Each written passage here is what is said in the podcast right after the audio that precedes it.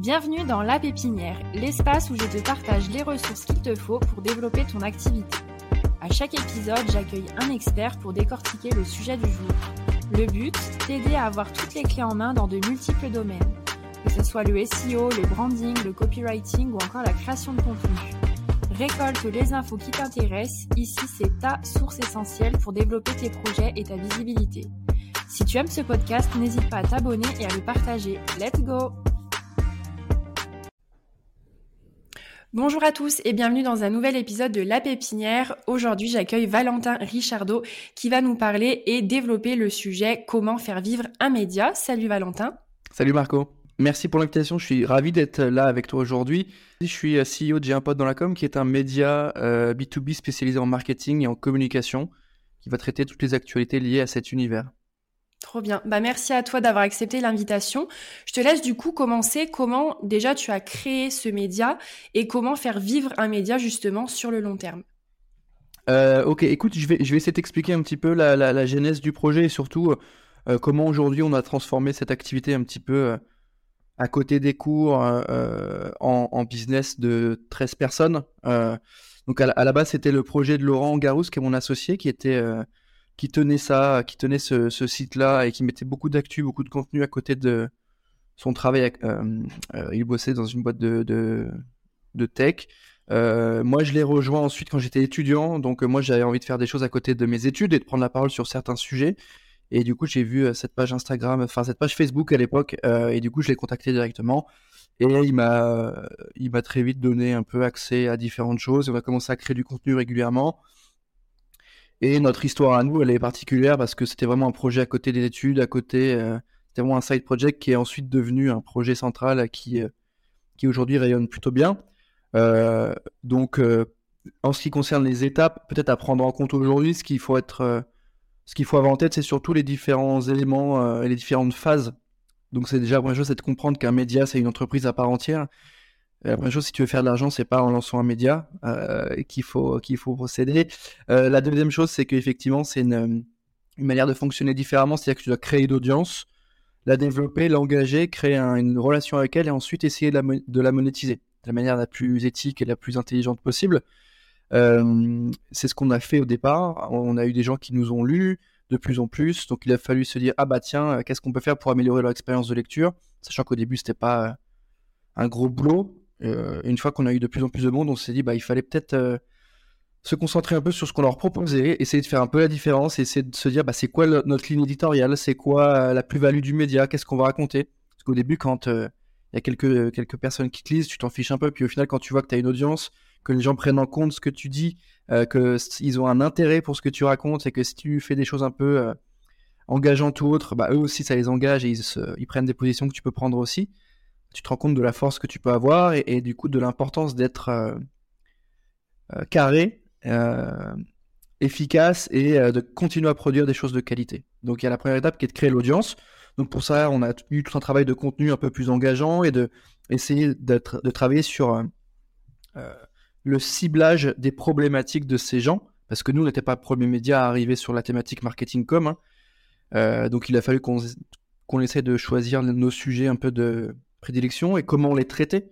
Aujourd'hui, le média, il a, euh, on essaie de travailler sur trois grosses valeurs clés et on essaie d'y répondre. Donc c'est c'est un peu la baseline, mais c'est euh, informer, décrypter et divertir. Euh, le but, c'est de raconter l'univers de la com aux professionnels, les nouvelles actus, les nouvelles campagnes, mais aussi des tendances de fond, des décryptages, des contenus plutôt froids. Donc il faut analyser les choses, informer les gens. Il faut décrypter, c'est-à-dire qu'on n'est pas dans du hard news, on prend le temps aussi d'avoir des échanges avec des gens, de faire des portraits croisés, des dossiers et creuser thématiques. Et dernier point, c'est divertir. On pense qu'on peut raconter tout ça et être dans le B2B en... sans être forcément boring et en étant créatif. Euh, c'est une possibilité. Nous, on s'inspire beaucoup des contenus B2C, sur l'écriture, sur les formats, bah, pour les transformer en contenu B2B, c'est-à-dire aux professionnels de l'univers marketing. Euh, donc voilà un petit peu sur les premières étapes. Une fois qu'on a développé l'audience et qu'on a commencé à l'engager, il y a tout un travail de euh, réassurance et de euh, promesse envers euh, nos lecteurs. C'est-à-dire, tu vas définir ta ligne édito, tu vas définir ce que tu promets aux lecteurs, tu vas leur promettre soit un bon moment, soit des trucs décalés, soit une valeur ajoutée éditoriale, soit à chaque fois un angle bien précis. Donc nous, on a fait ce travail-là sur la promesse qu'on faisait au lecteur, et faire sa promesse, c'est bien, mais la tenir, c'est encore mieux, c'est-à-dire que sur 1, 2, 3, 4 ans, il faut qu'on continue à avoir cet état d'esprit-là et de se dire, pourquoi les gens nous lisent Ok, j'ai la réponse, ils nous lisent parce que euh, soit c'est plus engageant, soit c'est écrit différemment, soit c'est des sujets qu'il n'y a pas euh, dans d'autres médias, ou c'est des sujets qui sont pas uniquement franco-français. Ok. Une fois que tu as ça, bah, c'est comment tu fais pour le faire vivre, comment tu ne t'enfermes pas dans une logique éditoriale un peu trop classique et redondante, et comment tu continues à faire ce travail de veille? Euh, donc nous, pour le coup, ce qui nous a peut-être un peu différencié, c'est, ça va être c'est peut-être les éléments liés à la manière d'écrire et à la thématique et au sujet qu'on allait traiter. On voulait pas faire du franco-français et de se dire euh, parce que c'est sorti en France, il faut que vous l'ayez vu. Alors qu'il y a des campagnes qui sont super, qui sortent en Asie, qui sortent en Australie euh, ou en, Angleterre et qu'on voit pas passer. Donc nous, on a décidé de faire un tri sur les campagnes et il fallait uniquement choisir celles qui nous ont marquées et qu'on pense être intéressantes, soit sur la forme et l'activation en tant que telle, soit sur le fond et du coup sur les retombées, sur les mécaniques et sur euh, la démarche créative. Donc voilà un peu sur ce process. Donc travail sur la ligne édito, travail sur la promesse auprès du lecteur, le respect de cette promesse qui est quand même euh, lié à la création de cette promesse, et ensuite euh, l'innovation du format, des formats, d'essayer de, de, toujours trouver des, des formats qui plaisent et de se dire il faut que les gens nous lisent, continuent à nous lire, nous écoutent, nous consomment, et le next step vraiment c'est qu'ils nous recommandent. Euh, ça pour un média c'est vraiment le, le, graal ultime, et je touche du bois, mais aujourd'hui sur J'ai un pote dans la com, on arrive à avoir cette capacité à être recommandé, on est beaucoup tagué sur les réseaux, sur qu'est-ce que vous en pensez, etc. On a une proximité avec nos lecteurs et on est très très très content. Mais arriver à ce stade-là, ça demande effectivement euh, de montrer un peu patte blanche auprès des lecteurs et de leur dire ok bah ok vous ne connaissez peut-être pas encore mais euh, ce qu'on fait c'est intéressant ça a le mérite d'être vu on vous promet quelque chose soit d'ultra quali soit de très drôle soit de décalé chacun sa promesse euh, nous on a fait la nôtre et ça marche plutôt bien parce qu'on est lu par des agences on est lu par des directeurs marketing on est lu par des gens de la tech et, de la tech au global. Donc euh, c'est assez euh, gratifiant d'avoir tout ça. Et, euh, et voilà. Bah, trop bien. Et je voulais revenir sur un point. Euh, moi, je vous ai connu sur euh, LinkedIn en tombant sur vos publications. Et déjà, rien que le nom, j'ai un pote dans la com, ça m'a un peu interpellé. Et tout de suite, je me suis abonnée parce que j'aimais bien un peu euh, les, les posts, etc. Est-ce que tous les points que tu nous as dit, vous jouez sur ça pour qu'on ait votre nom un peu ancré dans nos esprits? Ou est-ce que vous jouez aussi sur d'autres éléments? Alors, nous, on joue, on joue pas sur ce nom parce qu'en fait, le nom en tant que tel, il est différenciant. Donc, on le met vraiment de côté et on n'y touche plus. Le simple fait d'avoir ce nom-là fait qu'on est différent sur euh, la présence à l'esprit des gens. Ce qu'on va essayer de faire maintenant, c'est de les convaincre sur d'autres choses. Donc les convaincre sur le fait qu'on a un ton différent et qu'on est singulier par rapport aux autres, le mot parle pour nous. Euh, maintenant, il faut qu'on arrive à les convaincre que ce que l'on propose est de qualité, qu'on travaille avec des gens de qualité, que nos travaux sont bons, que notre travail il est fait de manière euh, intelligente, qu'on va aller chercher les bonnes actus, qu'on va trouver les bons formats, euh, et qu'on est toujours dans une recherche d'innovation sur la création des contenus. Euh, le podcast, ça fait 4 ans qu'on en fait. Euh, on a 8 formats. le but, c'est pas de dire on était là au tout début. Simplement, aujourd'hui, on a des formats qui performent très bien. Ils sont sur les 8, il y en a au moins 5, je pense, qui sont en top 5, top 10 des meilleurs podcasts sur Apple. Donc voilà, l'idée, c'est pas de dire qu'on est les rois du pétrole, c'est juste de dire qu'il il y a une connaissance du marché de notre côté qui nous permet de mettre en place les bons formats et aussi une écoute de nos lecteurs. Euh, et on arrive à les convaincre avec autre chose que le nom. Le nom, ok, c'est bon, c'est acté, on arrive à les choper à travers ça. Maintenant, c'est coucou, venez voir ce qu'on fait. Et une fois qu'ils découvrent ce qu'on fait, généralement, les gens restent, les gens recommandent, les gens partagent, les gens commentent parce que la promesse est tenue et que, et je l'espère, hein, on, propose du contenu de qualité euh, sur les différentes thématiques. Donc, euh, on essaye évidemment de les accrocher sur le côté du nom, mais, mais on essaye surtout de les accrocher sur la qualité. C'est-à-dire que quelqu'un qui tombe sur notre contenu, euh, il c'est peut-être la première fois qu'il nous lit. Donc il faut qu'il ait une très bonne expérience. Parce qu'on peut pas dire, ah bah tiens, peut-être que t'as pas aimé cet article, ou qu'il était mal écrit, ou ce podcast t'a pas plu, mais va écouter les autres, il y en a qui sont mieux. Non, il faut que tout soit carré, il faut que tout soit bon, il faut que tout soit efficace. Parce que si la personne, elle consomme un contenu, bah nous, on aimerait bien qu'elle en consomme d'autres, donc il faut euh, être au top à chaque fois. Ça peut paraître un peu bête, mais c'est un peu l'état d'esprit qu'on a sur les contenus. Il faut que il soit bien travaillé euh, quoi qu'il arrive. Donc on veut vraiment jouer sur cette, cet aspect-là de qualité d'écriture et, de qualité de sujet choisi. Ok. Et c'est sur ce point-là, du coup, que tu, enfin, votre démarcation par rapport aux autres médias, c'est la, partie qualité, la partie valeur que tu nous as expliqué, ou il y a aussi un autre point? Bah, il y a évidemment, pour arriver dans cet univers-là, qui est assez concurrentiel en termes de médias, et en plus en termes de médias B2B, il y avait déjà du monde, euh, et l'univers du B2B est spécifique en tant que tel, on ne peut pas tout se permettre. Donc nous, on s'est dit euh, qu'il fallait qu'on fasse la différence, donc il fallait évidemment passer par du travail de qualité. On ne pouvait pas arriver dans cet univers qui était concurrentiel et dire, euh, voilà, on, fait, voilà ce qu'on fait, voilà ce qu'on propose, par contre, si c'est pas quali, c'est pas grave, on est cool. Non, non, c'est pas suffisant. Euh, il fallait qu'on soit ultra quali, il fallait qu'on soit meilleur, il fallait qu'on soit bon sur les sujets et l'écriture, et qu'on soit exigeant. Mais qu'on le soit aussi à travers la relation qu'on a avec nos clients, nos sponsors, nos partenaires, parce que bosser avec nous, au même titre que lire du contenu ou consommer du contenu, j'ai un pote, c'est singulier, c'est différent, bah, il faut que travailler avec nous, ce soit différent aussi. On est proche de nos partenaires, on les accompagne, euh, on propose des choses un peu clés en main, on essaie de comprendre leurs besoins. Euh, c'est des offres qui sont packagées, donc avec des prix un peu tirés vers le bas pour que le client puisse s'y retrouver. Et du coup, euh, il a accès à une relation qui est un petit peu singulière et à l'instar du média et de la proximité qu'on a avec nos lecteurs, bah, notre équipe en interne essaye d'avoir cette relation un peu singulière aussi avec les clients. Donc ce qui va faire la différence, pour te répondre plus concrètement, c'est effectivement la qualité d'écriture, parce qu'on mise vraiment là-dessus, mais c'est aussi l'angle et la proximité qu'on veut avoir avec les gens. Euh, et ça se, ça se, on, le retrouve plutôt bien parce que sur Instagram, on a la plus grosse communauté sur le média B2B, euh, Marketing.com, avec 150 000 abonnés. Euh, ça ne veut pas dire qu'on est trop fort, ça veut dire que les gens, leurs besoins matchent avec ce que nous on propose. En termes de ton, en termes de ligne édito, en termes de proposition de valeur, en termes de récurrence, ça match avec leurs besoins. Donc ça veut dire qu'on a bien étudié leurs usages, leurs comportements, et que ce travail-là en amont, il est fait. Euh, donc c'est peut-être là aussi où on fait la différence, c'est sur la, compréhension des besoins, des usages. Euh, à la fois, il faut du contenu court, évidemment, et en même temps, il faut prendre le temps sur d'autres formats. Euh, là, on fait du podcast, on a le temps de discuter et ça apporte de la vraie plus-value.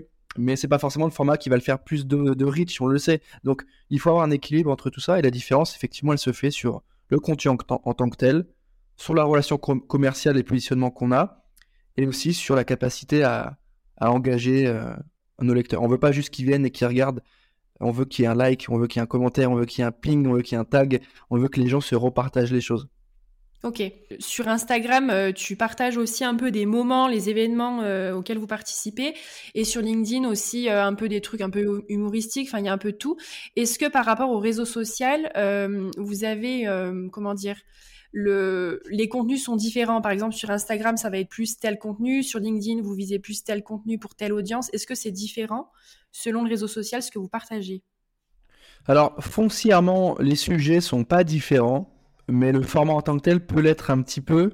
Euh, ça va dépendre de, l'engagement qu'on souhaite avoir. Nous, on a une culture très social média. Euh, la moyenne d'âge dans, dans, la boîte, c'est euh, ça doit être 30 ans. Euh, voire moins. Donc on, a une vraie culture social média, mais ça ne veut pas dire qu'on a une culture social média et on balance des mèmes pour se faire marrer. C'est-à-dire qu'on a une culture social média, on comprend les usages, euh, on comprend les habitudes de comportement et on comprend les besoins. C'est-à-dire que arriver sur Instagram avec un contenu hyper long, euh, avec forte valeur ajoutée, c'est très bien, mais ça ne sera peut-être pas le bon endroit.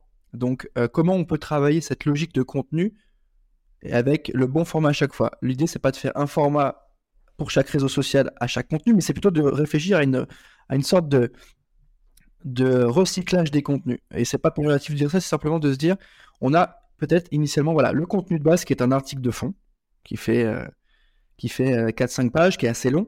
Comment on peut le twister et comment on peut choper de l'information et intéresser d'autres gens sur d'autres formats à d'autres moments. Parce que les gens qui nous lisent régulièrement sont pas les mêmes que ceux qui nous suivent forcément sur Insta. Donc, on n'a pas une communauté, on a des communautés. Il y, en a qui nous lisent tous les jours en newsletter, il y en a qui nous lisent pas sur le site, mais qui sont que sur nos réseaux sociaux. Il y en a qui sont pas sur Instagram, mais qui nous suivent que sur LinkedIn. Donc, il faut que ces gens-là aient quand même accès à l'information. Donc, on travaille les contenus, on a cet article de fond, on voit ce qu'on peut en faire en story, on voit ce qu'on peut en faire sur une trame de podcast peut-être, on voit s'il n'y a pas un élément ou un chiffre clé pour en faire un carrousel sur Instagram et LinkedIn. Donc on réfléchit vraiment le contenu par rapport à l'usage qui est fait par les gens.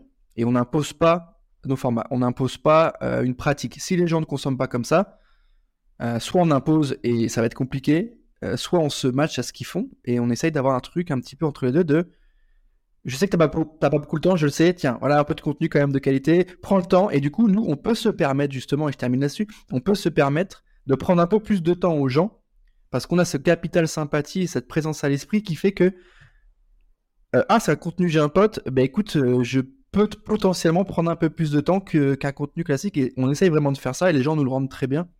Donc effectivement, il y a un vrai travail par rapport aux différentes plateformes. Et oui, il y a un peu un truc de recyclage parce que tu me disais il y avait un article de fond et après hop, tu viens prendre des petits éléments pour créer d'autres contenus. Donc c'est vraiment du recyclage. Et est-ce que tu as un dernier, le conseil ultime pour faire vivre un média? Ce que pourraient retenir les auditeurs Le conseil ultime pour faire vivre un média, ça serait de. Je, pense que c'est de trouver sa plus-value éditoriale. Et deuxième conseil, c'est ne pas oublier le business. C'est-à-dire que euh, j'en vois beaucoup, moi, des médias qui se lancent avec une vraie volonté de changer les choses, etc. Et c'est bien, il faut continuer, il faut lancer des projets, il faut créer du contenu. Euh, il faut aussi penser le côté business, c'est-à-dire comment tu vas faire vivre ton média, comment tu vas payer les gens qui vont bosser, qui vont créer du contenu, qui vont faire ce travail de recherche. Donc, il faut qu'on ait un modèle d'affaires qui soit vertueux, avec un choix de partenaires et de clients de qualité. Je sais que c'est pas simple, je sais que c'est pas forcément évident à faire, mais voilà deux choses. Travailler son éditorial et sa proposition de valeur et c'est pas parce que c'est un nouveau projet et que c'est le vôtre qu'il est euh, indispensable au marché. C'est-à-dire que peut-être que ça existe déjà et vous avez juste pas vu passer. Donc, trouver sa vraie valeur ajoutée en termes d'éditorial et aussi avoir un business, euh, un, business model de qualité intelligemment fait et euh, penser quand même un petit peu en amont. Ok, on va terminer sur ces propos. Est-ce que euh, tu as une anecdote un peu euh, par rapport à ton business, quelque chose qui s'est passé, une anecdote de la honte ou un petit truc qui s'est passé? Euh, En fait, j'étais en stage. Je ne citerai ni, ni le nom de l'agence ni rien. J'étais en stage de master dans une agence et j'étais en master 1 et j'étais j'étais seul sur des comptes clients importants en social media et euh, c'était le mois d'août, il n'y avait plus grand monde à l'agence. Et moi, j'avais été pris en Master 2 à l'université Paris-Dauphine. Donc, euh, le Graal, tu vois. Euh, sauf que j'étais en stage au mois d'août. La rentrée était genre le 1er septembre. Et à l'époque, j'habitais à Poitiers pour mon Master. Et mes parents à Nancy. Donc, il fallait que je fasse. et j'étais en stage à Paris. Il fallait que je fasse Paris-Nancy, récupérer la voiture et faire Nancy-Poitiers pour déménager. Poitiers-Nancy pour déposer toutes les affaires et faire Nancy-Paris pour réaménager. Parce que tout ce que j'avais à Poitiers ne tenait pas dans l'appartement de Paris. Donc j'avais le trajet à faire. Et j'avais même pas, euh, même pas trois jours pour le faire, tu vois. On était fin août, euh, j'avais la rentrée directement après, euh, mais j'avais pas d'appart à Paris, quoi. J'étais chez un pote. bref, et du coup, je demande à ma responsable de stage si je peux partir, si je peux prendre deux jours, en tout cas le vendredi avant le week-end, pour pouvoir faire ce long week-end-là passer mon week-end en voiture et être à la rentrée euh, à l'école euh, à Dauphine, parce qu'une rentrée à Dauphine, ça se rate pas en fait. Euh, et du coup, la réponse, elle est pas, elle est non, c'est non, je peux pas le faire. cette personne était en vacances pendant que j'étais le seul à gérer des gros comptes à l'agence et que je pouvais pas déménager. Et du coup, j'ai dit, j'ai dit, ok, ça marche, pas de souci, merci de m'avoir répondu. Et j'ai pris mes affaires mercredi ou mardi et, j'ai dit ciao à tout le monde. Mais pas méchamment, je leur ai dit à 15h, je dit écoutez, bon après-midi et tout. Ah, tu t'en vas et tout? Je dis ouais, ouais. Ah bon, on se voit demain? Je, je, Ouais, je sais pas. En tout cas, moi, je, moi, je m'en vais. Et, euh, et, je, me suis barré euh, une semaine avant la fin de mon stage parce que, parce que voilà, c'était. c'était euh, J'avais pas de quoi déménager. Euh. moi, mon but ultime, c'était pas de finir dans cette agence en stage à 600 balles. Mon but ultime, c'était d'avoir un bon master dans une école. voilà. et du coup, je me suis barré. Et après, j'ai eu une remontrance en direct euh, de la personne qui m'a dit que j'arriverais à rien et que euh, ça se faisait pas, etc. Et je lui ai dit, bah écoute, euh, j'ai fait mon choix, c'est comme ça. C'était peut-être pas très correct, mais, mais il fallait que je déménage, il fallait que je mes affaires pour arriver à Dauphine et faire mon master. en plus, après, il a dû te voir, non, que finalement, mais non, t'es CEO de J'ai un pote dans la com, non? Donc finalement, ce qu'il t'a dit, il a dû sentir cool. Je sais pas, je sais pas. J'ai aucune animosité, euh, euh, ni aucun regret. Si c'était à faire, je le referais parce que c'était marrant, parce que je jouais pas ma vie. Euh, et, que, et que voilà, c'est une anecdote qui est plutôt drôle. Et, c'est toujours drôle de voir que les stages sont pas forcément l'expérience la plus, la plus dingue qui soit. Ouais, c'est clair. Merci beaucoup Valentin pour, euh, pour ton partage. Je mettrai justement les liens de J'ai un pote dans la com et de ton profil dans la description. Et moi, je vous dis à bientôt pour un prochain numéro. Salut Merci à toi Merci à tous de nous avoir écoutés. Si vous aimez ce podcast, vous pouvez vous abonner, en parler autour de vous et laisser 5 étoiles sur votre plateforme favorite. Et moi, je vous dis à bientôt pour un nouvel épisode de La Pépinière.